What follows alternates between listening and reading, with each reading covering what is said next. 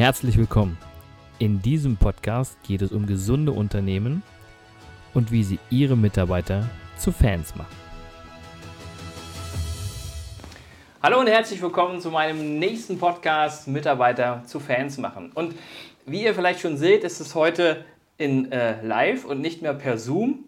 Und ich freue mich, dass ich den Herrn Dr. Jens Kegel bei mir zu Gast habe, der gesagt hat, ich möchte keinen Zoom machen, ich möchte das Ganze bitte in Live machen, weil ich die Schnauze voll habe von Zoom. Und herzlich willkommen, Jens.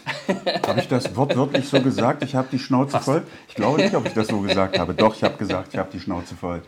Weil ich gemerkt habe in den letzten Monaten, äh, dass die Menschen einfach wieder in einem Raum miteinander agieren wollen, kommunizieren wollen. Wir sind soziale Tiere. Wir sind nicht dafür gemacht, den ganzen Tag vor dem Rechner zu sitzen. Ja. Und selbst wenn die gesamte Weiterbildungsseminar, äh, jetzt schreit und jubelt und alle Unternehmen, das ist die Zukunft. Ich glaube ja zum Teil, aber generell nicht. Die Leute müssen wieder raus. Wir sind soziale Tiere. Dr. Jens Kegel ist Kommunikationsexperte und hat auch da promoviert und ähm, Jens, erzähl doch mal so ein bisschen deinen Werdegang. Wo kommst du her? Was hast du gemacht? Und äh, was machst du jetzt gerade aktuell? Ja, Umbruchphase wie bei vielen. Aktuell Umbruchphase, aber ich versuche mal mit dem Anfang anzufangen. Studium Germanistik Geschichte, dann Pädagogik und äh, pädagogische Psychologie dazu. Erstes, zweites Staatsexamen. Und während des Staatsexamens habe ich so gemerkt, äh, Schule, Lehrer, das ist es nicht. Es waren zwei Gründe. Der erste Grund waren die Schüler. Schule wäre ja schön ohne Schüler, das sagen auch alle Lehrer. Aber der viel wichtigere Grund war für mich äh, die graue Masse im Lehrerzimmer. Aha. Selbst wenn das jetzt die armen Lehrer hören und zuhören, es tut mir leid, das sagen zu müssen.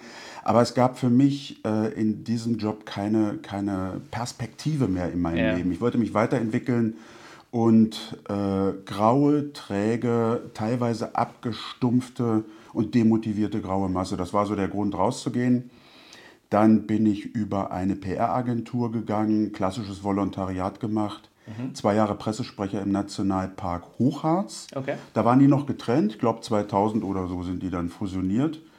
Und bin dann mit der verrückten Idee, der Klassiker, nach Berlin vor 20 Jahren äh, Ghostwriter und Werbetexter als Freiberufler. Okay. So, und das ganze Umfeld hat gesagt, du bist wahnsinnig, das kannst du nicht machen, das geht nicht. Dorf. Ich sage, wer weiß das? Ja, der Bäcker weiß das, der Elektriker okay. weiß das, der Hausmeister der Schule weiß das, die haben alle Ahnung, dass das nicht funktioniert. Yeah. Das hat mich, äh, vielleicht kommen wir ja noch zum Thema Motivation, das hat mich richtig motiviert. Yeah. Jetzt zeigst du es den Leuten. Kenne ich. Mhm.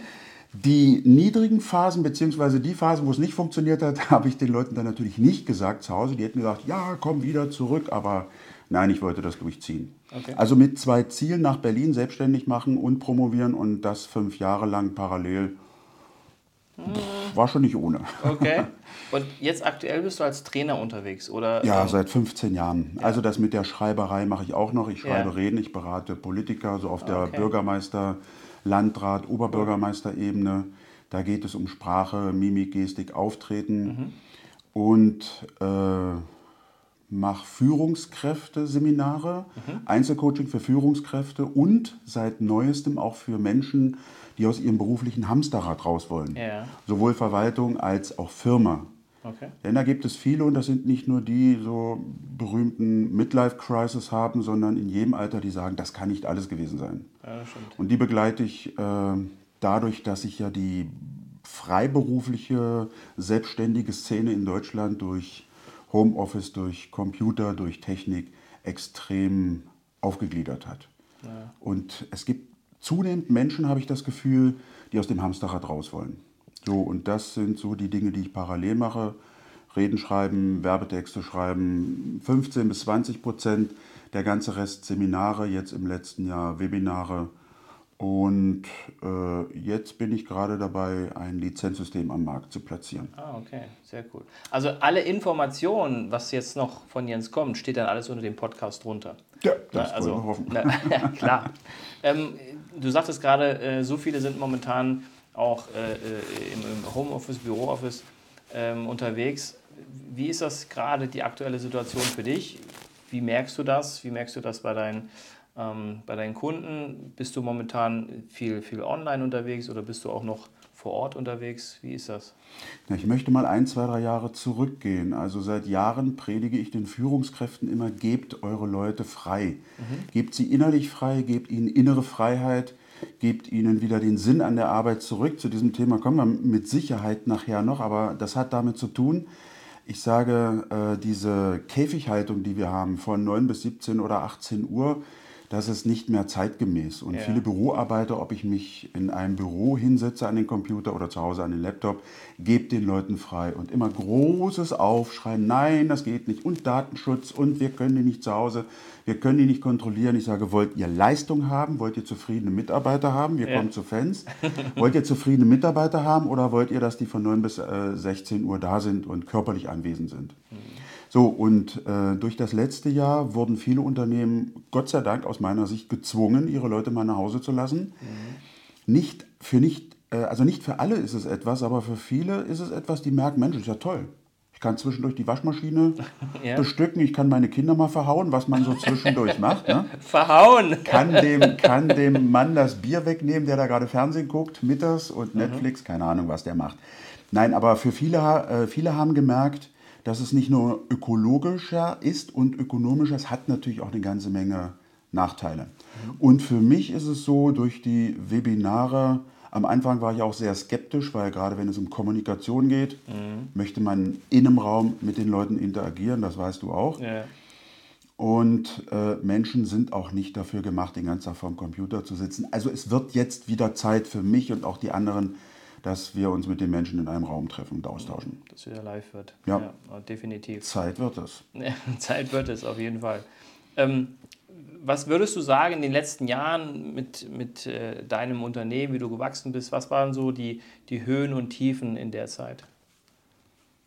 Ich würde gleich die Frage ganz anders beantworten, als du das vielleicht ahnst. Die Tiefen, okay. waren, die Tiefen waren die eigentlichen Höhen. Das klingt jetzt vielleicht sehr abgefahren oder philosophisch, aber genau das ist es. Wenn die Tiefen nicht gewesen wären, ich sage immer, ähm, in einem halben Jahr, das war ganz am Anfang der Zeit, da bin ich von Lidl zu Aldi hin und her, um zu gucken, wo das Essen billiger ist. Mhm.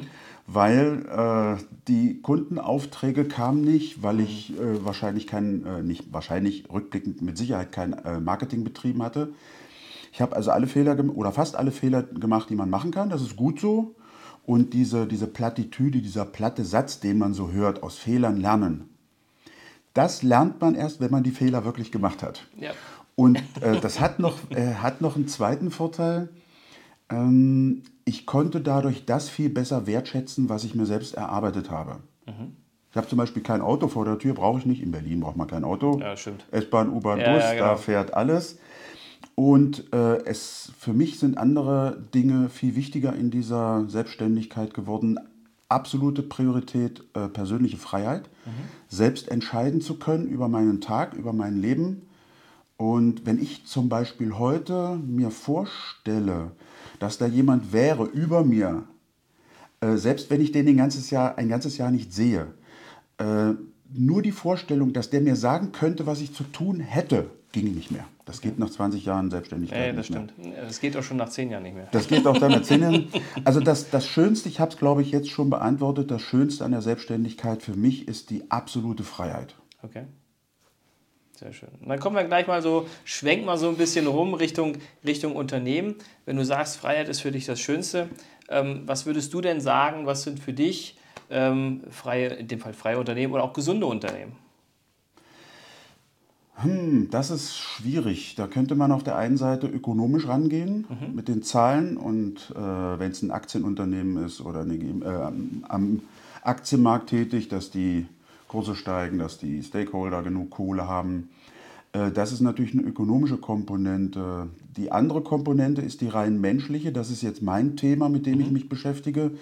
Und wenn ich sage, bei der, auf der rein menschlichen Ebene ein gesundes Unternehmen, dass die Mitarbeiter, dass die Führungskräfte, dass alle einen Sinn in ihrer Arbeit sehen. Mhm. Und dass alle, die dort tätig sind, äh, Arbeit nicht als ein notwendiges Übel betrachten, als Job, Sprache verrät ja das Denken, ja, ja. sondern als wichtigen Teil ihres Lebens, sinnerfüllten Lebens. Das wäre aus meiner Sicht, aus dieser Sicht äh, psychologisch, sozialpsychologisch, arbeitspsychologisch ein kerngesundes Unternehmen. Okay. Ob da jetzt eine strenge Hierarchie existiert, wie bei alteingesessenen Unternehmen, oder eine flache Hierarchie, wie beim Startup-Unternehmen, das ist völlig egal, das muss jeder selbst entscheiden. Okay. Wie hast du das jetzt in den letzten Jahren empfunden? Du hast ja gesagt, du bist ja sehr oft in, in den Unternehmen unterwegs, betreust auch Führungskräfte. Hast du eher die ähm, erst erlebt, dass sie so von oben herab, also top-down, äh, die Unternehmen hattest oder hattest du ähm, mit, mit flachen Hierarchien zu tun, wo die Mitarbeiter sich vielleicht wohler gefühlt haben? Querbeet. Querbeet? Also ähm, ich bin kein Freund von Regelwerken, ich bin auch kein Freund von Gesetzmäßigkeiten, weil alles, was mit Menschen zu tun hat, ob Kommunikation, Kommunikation ist ja auch eine Art des Handelns. Mhm. Wenn wir mit Menschen interagieren, wenn wir mit Menschen etwas zu tun haben, egal auf welcher Ebene, privat, beruflich, dann äh, sind Regeln meistens kontraproduktiv. Mhm. Und was ich permanent rede und rede, Führungskräfte wollen, das kann ich natürlich auch verstehen, gib mir eine Regel, damit Mitarbeiter machen, was ich will. Gib mir die sieben goldenen Regeln der Rhetorik, die zwölf goldenen Regeln der Führungstätigkeit, das geht nicht. Wenn ich die Grundprinzipien verstanden habe des menschlichen Handelns und wenn ich, wenn ich menschlich bleibe, mhm. ich glaube, dann ist eine ganze Menge an Intuition vonnöten und äh, auch angebracht entgegen irgendwelcher Regeln. Also um auf die Frage zurückzukommen, ich habe in verschiedenen Institutionen alles erlebt, von der ganz strengen Führungskraft, starke Autorität. Ja. Jetzt kommt es auf viele Dinge an. Ist es zum Beispiel eine Verwaltung mit ganz vielen Vorschriften? Mhm.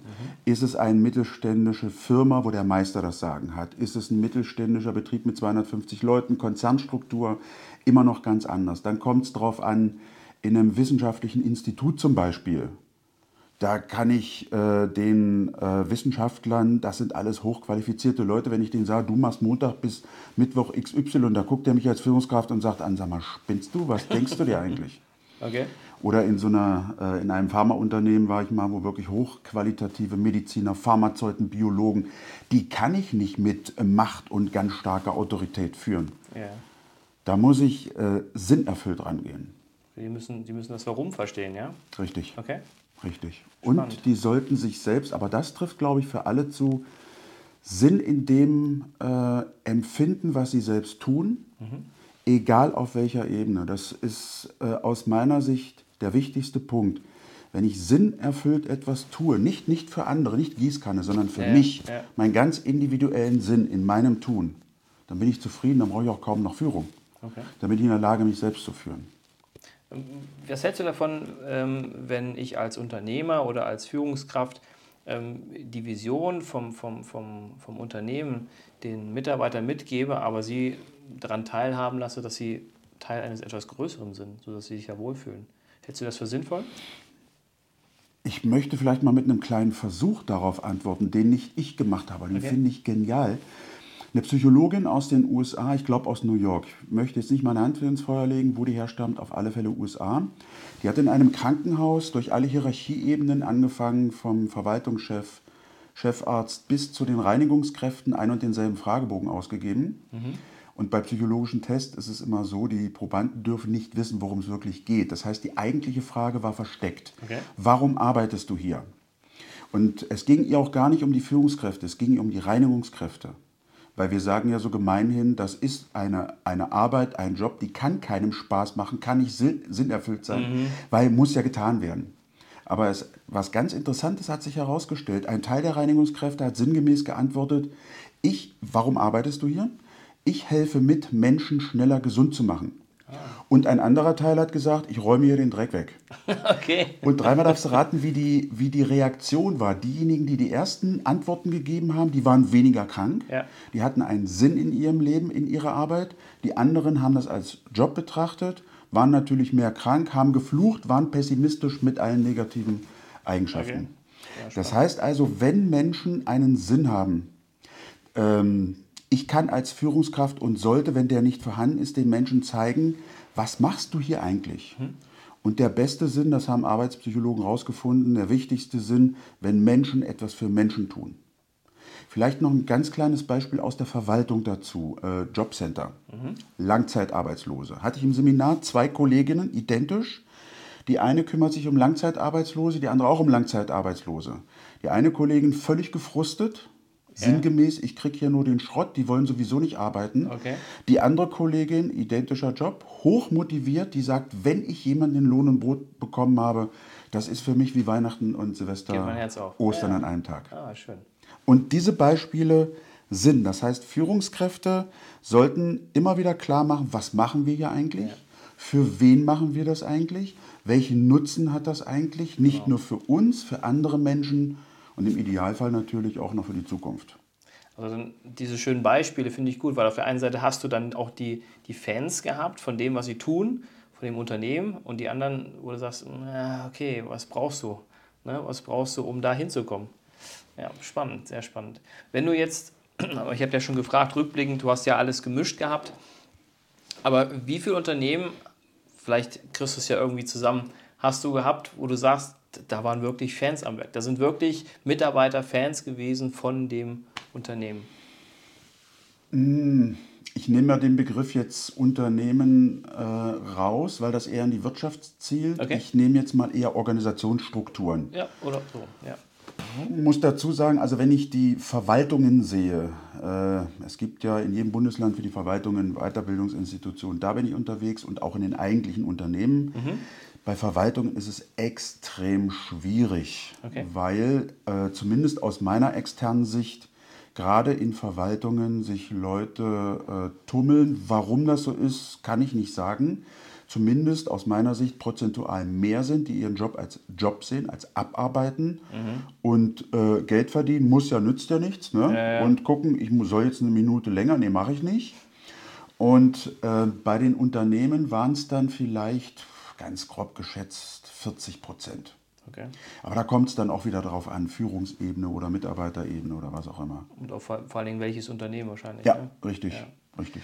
Ähm, hast du eine Tendenz, wo du sagst, ähm, da sind die Mitarbeiter am schlechtesten motiviert? Du hast gesagt, in der, in der Verwaltung? Verwaltung, eindeutig. Ja, eindeutig. Okay. Eindeutig. Also das, es tut mir leid, das sagen zu Okay. müssen. Ähm, Was meinst du, woran liegt das? Ich war ja selbst zwei Jahre in der Verwaltung, Nationalpark, Pressesprecher. Ja, ja. Wobei ich rückblickend sagen muss, ich wirklich alle Freiheiten hatte. Ich konnte fast machen, was ich wollte. Also nicht den ganzen Tag in der Hängematte liegen, sondern ich hatte wirklich alle Handlungsfreiheiten. Ähm, und der Druck der üblichen Verwaltung, der im, wenn ich ein normales Straßenverkehramt sehe oder irgendwelche Bürgerämter, alles, was sich so durchzieht, die sind mit so viel Gesetzmäßigkeiten, mit Verordnungen, mit Regeln, werden die zugeballert, nicht nur vom Bund, vom Landkreis, von der Kommune, von der EU. Die Gehirne dieser Mitarbeiter, die formieren sich äh, im Laufe der Monate und Jahre so um, das meine ich gar nicht ironisch oder böse, Ja. die formen sich so um, dass die, diese äh, Emotion der Angst ganz groß ist. Das heißt, sie haben Angst, etwas zu verantworten und fragen sich erstmal, wenn ich das jetzt mache, welche Folge hat das? Darf ich das laut äh, Verordnung, Paragraph XY oder darf ich das nicht? Ah, verstehe. Und da ist natürlich die Kreativität ganz eng, oh, okay. um das mal ganz vorsichtig ja, auszudrücken. ja, ja. Wer das mag, der soll da arbeiten, aber wer Okay. nicht, wer so ein Freigeist oder Kreativitätsmensch ist, der muss da raus. Der wird da unglücklich auf jeden Fall. Krass, eine Krise. Ich habe mit jungen Mitarbeitern zu tun, die sagen, Herr Kegel, ich kann nicht mehr, Okay. ich muss hier raus.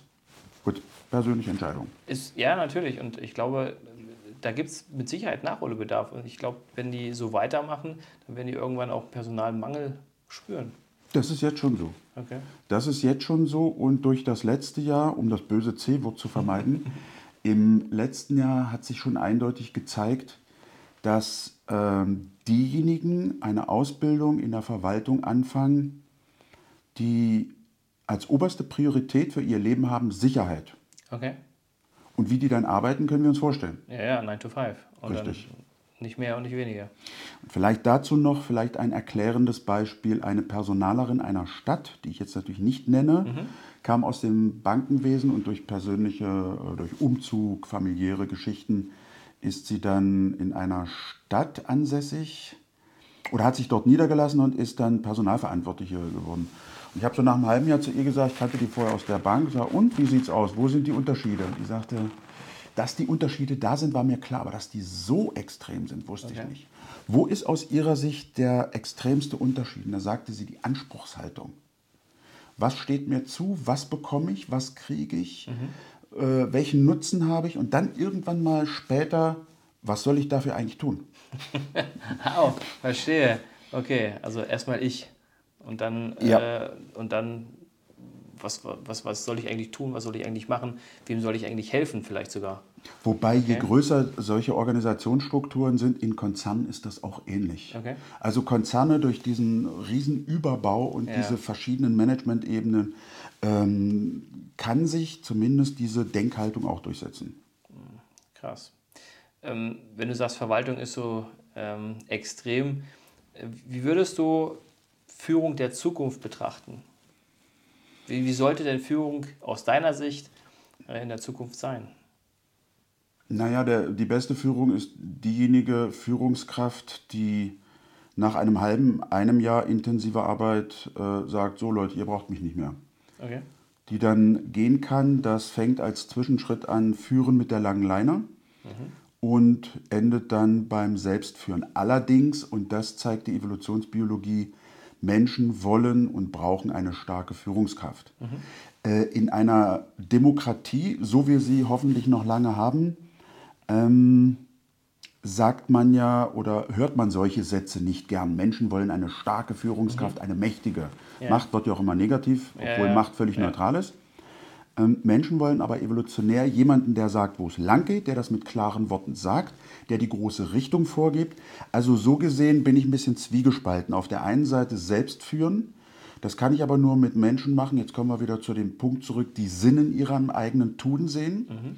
Und auf der anderen Seite gibt es immer wieder Menschen, das ist individuell, die wirklich fast Tag für Tag angeleitet werden müssen. Du machst von 9 bis 13 Uhr das, von 13.05 Uhr bis 16.07 Uhr machst du das und so weiter. Das liegt auch in der äh, Natur des jeweiligen Menschen. Okay. Also Führung in Zukunft je nach Individuum sich zurücknehmen und dem Einzelnen immer mehr Verantwortung übertragen. Mhm. Das kreide ich nämlich den beiden deutschen Staaten an. Also der erste deutsche Staat, der Gott sei Dank 90 untergegangen ist, die zweite deutsche Diktatur, hat ja den Menschen die Eigenverantwortung abgenommen. Mhm. Ich befürchte allerdings, dass die Bundesrepublik durch das enge soziale System auch vielen Menschen die Eigenverantwortung, die Verantwortung fürs eigene Leben aberzogen hat. Und das, glaube ich, ist eine wesentliche Aufgabe von Führung der Zukunft, Eigenverantwortung. Du bist für dein Leben verantwortlich, du bist für dein Handeln verantwortlich, für deine Weiterbildung. Ich als Führungskraft gebe dir den Rahmen, in dem du dich frei und entsprechend deiner Individualität entwickeln kannst. Oh, das war fast ein Kalendersatz. Entsprechend deiner Individualität. Also, äh, ja, bin ich vollkommen bei dir. Da muss aber dann natürlich eins hergehen. Und zwar, wenn du dann die Freiheiten demjenigen gibst, muss, der, muss die Führungskraft auch akzeptieren, dass Fehler passieren dürfen. Oh ja, können. ganz wichtig. Ja? Ganz wichtig, eine ganz starke Führungskraft. Das ist das eine. Und auch das ist in den letzten Jahren, Jahrzehnten so ein bisschen abhanden gekommen, diese Fehlerkultur. Schon in der Schule und in der Grundschule, Vorschule, Kindergarten, wo auch immer, wird den Menschen ausgetrieben, Fehler zu machen. Mhm. Wenn ich eine 5 habe in der Arbeit, dann weiß ich, ich habe was falsch gemacht. Mhm. Aber wenn Menschen nicht aus Fehlern gelernt hätten, würden wir uns heute noch von Ast zu Ast hangeln. Also mhm. Fehler sind die Basis für Entwicklung. Fürs Weiterkommen. Ja. Und die Führungskraft möchte ich mal sehen, die Fehler zulässt. Das erfordert Mut und Stärke. Lass den Müller mal machen, der wird die Fehler schon machen. Mhm. Bis zum gewissen Grade ja und dann aber einschreiten. Ich wollte gerade sagen, man muss die Leitplanken muss man setzen, ja, ja. ganz klar, aber trotzdem dann laufen lassen. Ja, ja. Das, ja, das sagt sich so leicht für unser einen, aber die armen Führungskräfte, die dann die Folgen tragen, kann man natürlich ein bisschen steuern. Das wäre das Beste. Ja, ich denke, man, man kann es nachvollziehen, ganz klar, aber ähm, ich sage, wenn du, wenn du eine, eine Führungskraft bist, wo der Mitarbeiter merkt, pass mal auf, er lässt mir die Freiheit mhm. zu tun, was ich gerne machen würde und auch kann und probiere mich da auch selbst aus. Letztendlich lerne ich ja daraus auch mhm. selbst, ne, mhm. wie weit ich gehen kann, beziehungsweise wo ich vielleicht nächstes Mal nicht hinlaufe oder was ich nächstes Mal vielleicht nicht mache. Na, wenn irgendwas falsch läuft. Das ist ja wie bei Kindern, ne? Kinder und. Äh, Heiße Herdplatte. Ja, genau. Ich sage ja den Führungskräften immer: äh, stellt euch einfach vor, Kita, große Gruppe, dann wisst ihr, wie so ein Team funktioniert. Ja. Und ihr seid Mutti und Vati und Erzieherin in einer Person. Und äh, die Kinder versuchen ja ihren Claim immer weiter aus. Wie weit kann ich gehen? Auch noch bis 18 Uhr Fernsehen gucken, noch bis 19. Wie weit kann ich gehen? Und Führungskraft hat die Aufgabe, diesen ganzen Laden am positiven Laufen zu halten. Genau. Führung ist eine spannende Geschichte. Definitiv. Ähm, hast du vielleicht ähm, nochmal drei Tipps für Unternehmen für die Zukunft, gerade jetzt auch in der Ist-Situation, was die Unternehmen machen können, um die Mitarbeiter nach vorne zu bringen, zu Fans zu machen? Drei Tipps. Vielleicht noch mal kurz zu dem Begriff des Fans. Ähm, der ist aus meiner Sicht sehr gut gewählt, weil er beinhaltet Emotionen. Mhm. Und äh, Emotionen sind ja eine extrem starke Triebkraft des Menschen, ganz starkes Motivationselement. Das glauben die meisten bloß immer nicht. Gerade Kerle, die sagen immer, oh, die mit ihren Gefühlen, mhm. bleibt mir vom Leib mit Gefühlen. Aber Motiv, ne Quatsch, Emotionen sind ja das, was uns vorantreibt. Ja. Wir merken die meistens nicht, die laufen ja unbewusst. Nicht, dass ich den Faden verliere, wo wollte ich jetzt eigentlich hin? Fan. Die, die, genau, Fan. Und, und das ist es, wenn die Menschen äh, emotional positiv, jetzt sind wir wieder bei dem Sinn, ihren Job möchte ich nicht sagen, ihre Handlung, ihre Tätigkeit, wenn es ihnen Spaß macht, dann gucken Sie nicht auf die Uhr, dann machen Sie es freiwillig. Mhm. Da, liegt, da liegt die Basis. Und jetzt kommen wir zu den Dingen, die gerade jetzt vielleicht ganz äh, aktuell sind. Also es geht aus meiner Sicht bei der Einstellung schon los. Mhm. Äh, vielleicht bleiben wir auch nur bei diesem Tipp, weil der für, aus meiner Sicht extrem wichtig ist. Okay. Wir machen sowohl in Verwaltungen als auch in Unternehmen einen grundsätzlichen Fehler, ob online oder print. Wir äh, schematisch gesehen versuchen wir einen Job, eine Tätigkeit, eine Tätigkeitsbeschreibung. Die Bewerberin, der Bewerber soll das, das, das, das, das, das, das mitbringen, mhm. was aber nicht individuell ist. Ja. Dann suchen wir drei Bewerber. Diese drei Bewerber gucken sich dann, die passen halbwegs und beim Bewerbungsgespräch versuchen wir, welcher dieser Bewerber in dieses Schema passt. Aber es ist immer Schema. Mhm. Und am Ende, welcher Bewerber diesen Job auch kriegt, muss einen Teil seiner äh, Person, Persönlichkeit, seiner Individualität abknapsen. Er muss einen Teil seiner Individualität rauslassen. Und jetzt, äh, andersrum wird ein Schuh draus, schon bei der Einstellung. Microsoft Deutschland in München macht das zum Beispiel. Also das sind keine Hirngespinste. Wenn die zum Beispiel bei ihren Stellen diese Stellenbeschreibung ganz vage erstellen, also wir könnten uns vorstellen, ungefähr in diesem Bereich, ja. dann das Auswahlverfahren mit psychologischen Tests machen, auch das gibt es äh, mittlerweile seit Jahren auf dem Markt. Und dann im letzten Schritt den äh, Job an den Bewerber anpassen. Mhm. Wo möchtest du arbeiten? Wie möchtest du arbeiten? Möchtest du wirklich im Team oder arbeitest du lieber allein? Möchtest du zwei, drei Tage zu Hause arbeiten? Reise? Möchtest du allein im Keller? Wie ist deine Sozialstruktur? Kann man relativ schnell rauskriegen. Und wenn man dann diesen Job an, den, an das Individuum anpasst, dann haben wir die berühmten ähm, na, sag schon nicht den Anzug von der Stange, yeah. sondern den Maßanzug. Yeah. Und dann kann ich mir viele Aktivitäten, die ich dann brauche, um den bei Laune zu halten als Führungskraft, die kann ich mir sparen, weil der dann allein läuft. Yeah. Ich übertreibe es jetzt ein bisschen, aber genauso ist es. Das heißt also von Anfang an Job auf die Person anpassen. Okay. Das wäre die eine Geschichte. Drei wolltest du haben. Zweite hatte ich schon genannt, mindestens genauso wichtig, Sinn. Mhm. Das klingt philosophisch, aber Arbeitspsychologen haben herausgefunden, dass Menschen deswegen arbeiten. Der, wie heißt der? Mihai Csikszentmihalyi. Ah, ja. Der ist, der hat, ah, genau berühmte der. Flow, der hat das berühmte Flow-Buch geschrieben. Okay. Der ist Arbeitspsychologe und der hat das Paradoxon der Arbeit schon in den 70ern herausgefunden. Er hat gesagt, wir arbeiten, da ist Sinn und trotzdem arbeiten wir, um in der Freizeit unsere Zeit zu verplempern. Ganz kurios. Mhm. Also wenn Menschen Sinn haben, Stichwort äh, bei ihrer Tätigkeit, Stichwort Reinigungskraft, dann arbeiten sie weitaus autark, sie autarker als vorher, äh, viel stärker allein, zielorientiert und motivierter. Ich muss also nicht von außen. Sinn und ja, das reicht. Also drei brauchen wir es, glaube ich, nicht. Mehr kann ich im Moment nicht sagen. Sehr und schön. vielleicht noch ein drittes, um das zu erreichen, Immer reden mit den Leuten, reden, ja. reden. Kommunikation. Was halt. wollt ja. ihr? Wie tickt ihr? Was macht ihr am ja. Wochenende? Interesse für die Menschen zeigen. Sehr gut. Also das finde ich gut, weil die drei Punkte sind auch äh, bei mir mit im Buch mit drin. Ne? Finde ich super spannend und super wichtig. Und vor allen Dingen ist es mir immer wichtig, dass meine Gäste, so wie du, ähm, dass Sie hier vor der Kamera das präsentieren, was Sie bewegt. Und von daher ist es schön zu hören, dass Sie Leute auch ähnlich ticken und äh, das Ganze natürlich weitergeben und genauso ähm, den Unternehmen dabei Unterstützung geben, wie du. Ja. Ich habe letztens äh, zu mehreren Unternehmern gesagt, in dieser Situation, so Gott und unser aller Kanzlerin das langsam mal auflösen, ähm, wer, wenn nicht die Unternehmer, über Grenzen, über Unternehmergrenzen müssen zusammenarbeiten. Ja. Wir reden immer über Netzwerke, wir reden über Xing und LinkedIn und wie sie alle heißen. Aber das sind kommunikative Dinge. Wir müssen dazu kommen, über diese Jahre hinaus. Und da bin ich auch gerade am Arbeiten dran. Da äh, habe ich die verschiedensten Kooperationsmöglichkeiten jetzt mir erarbeitet, verschiedene Unternehmen äh, miteinander agieren zu lassen. Ja.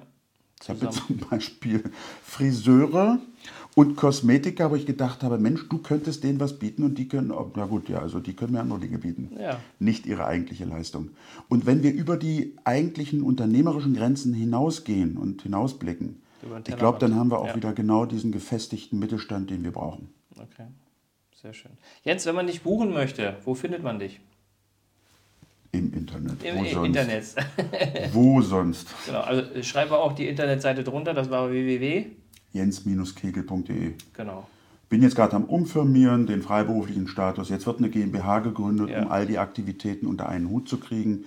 Also ich habe das letzte Jahr auch genutzt, um nach einer ja, vielleicht etwas entspannteren Phase, die ja nach den Jahren auch ganz notwendig war, äh, mich auf neue Dinge zu konzentrieren und ganz wichtig auch für die Unternehmer, die jetzt dabei sind, bloß nicht klein kriegen lassen. Und äh, ein Unternehmer ist ja derjenige, der unternimmt. Ne? Ja. Deswegen heißt der Begriff ja nicht so. Nicht Unterlasser, Unternehmer. Richtig, nicht Unterlasser, sondern der Unternehmer. Und äh, wer aus dieser Situation mit neuen Ideen rausgeht, den kann man nur, dem kann man nur herzlichen Glückwunsch sagen. Genau, also Chancen nutzen sozusagen aus der Krise. Richtig. Die Chancen rausziehen. Richtig. Mein lieber Jens, vielen lieben Dank für das schöne Interview. Ich danke dir vor allen Dingen für den Kaffee und für das Buch. Ich werde es mit Interesse lesen. Sehr gerne. Danke dir. Vielen Dank. Ciao. Vielen Dank fürs Zuhören. Ich hoffe, der Podcast hat Ihnen gefallen und ich würde mich ganz besonders freuen, wenn Sie mir eine 5-Sterne-Bewertung bei iTunes oder Spotify oder wo auch immer Sie diesen Podcast gehört haben, geben würden. Für alle weiteren Infos besuchen Sie uns doch auf unserer Homepage unter www.christian-brink.de oder schreiben Sie uns eine E-Mail unter info@christian-brink.de. Ich würde mich freuen, von Ihnen zu hören und Sie dabei zu unterstützen, Ihre Mitarbeiter zu Fans zu machen.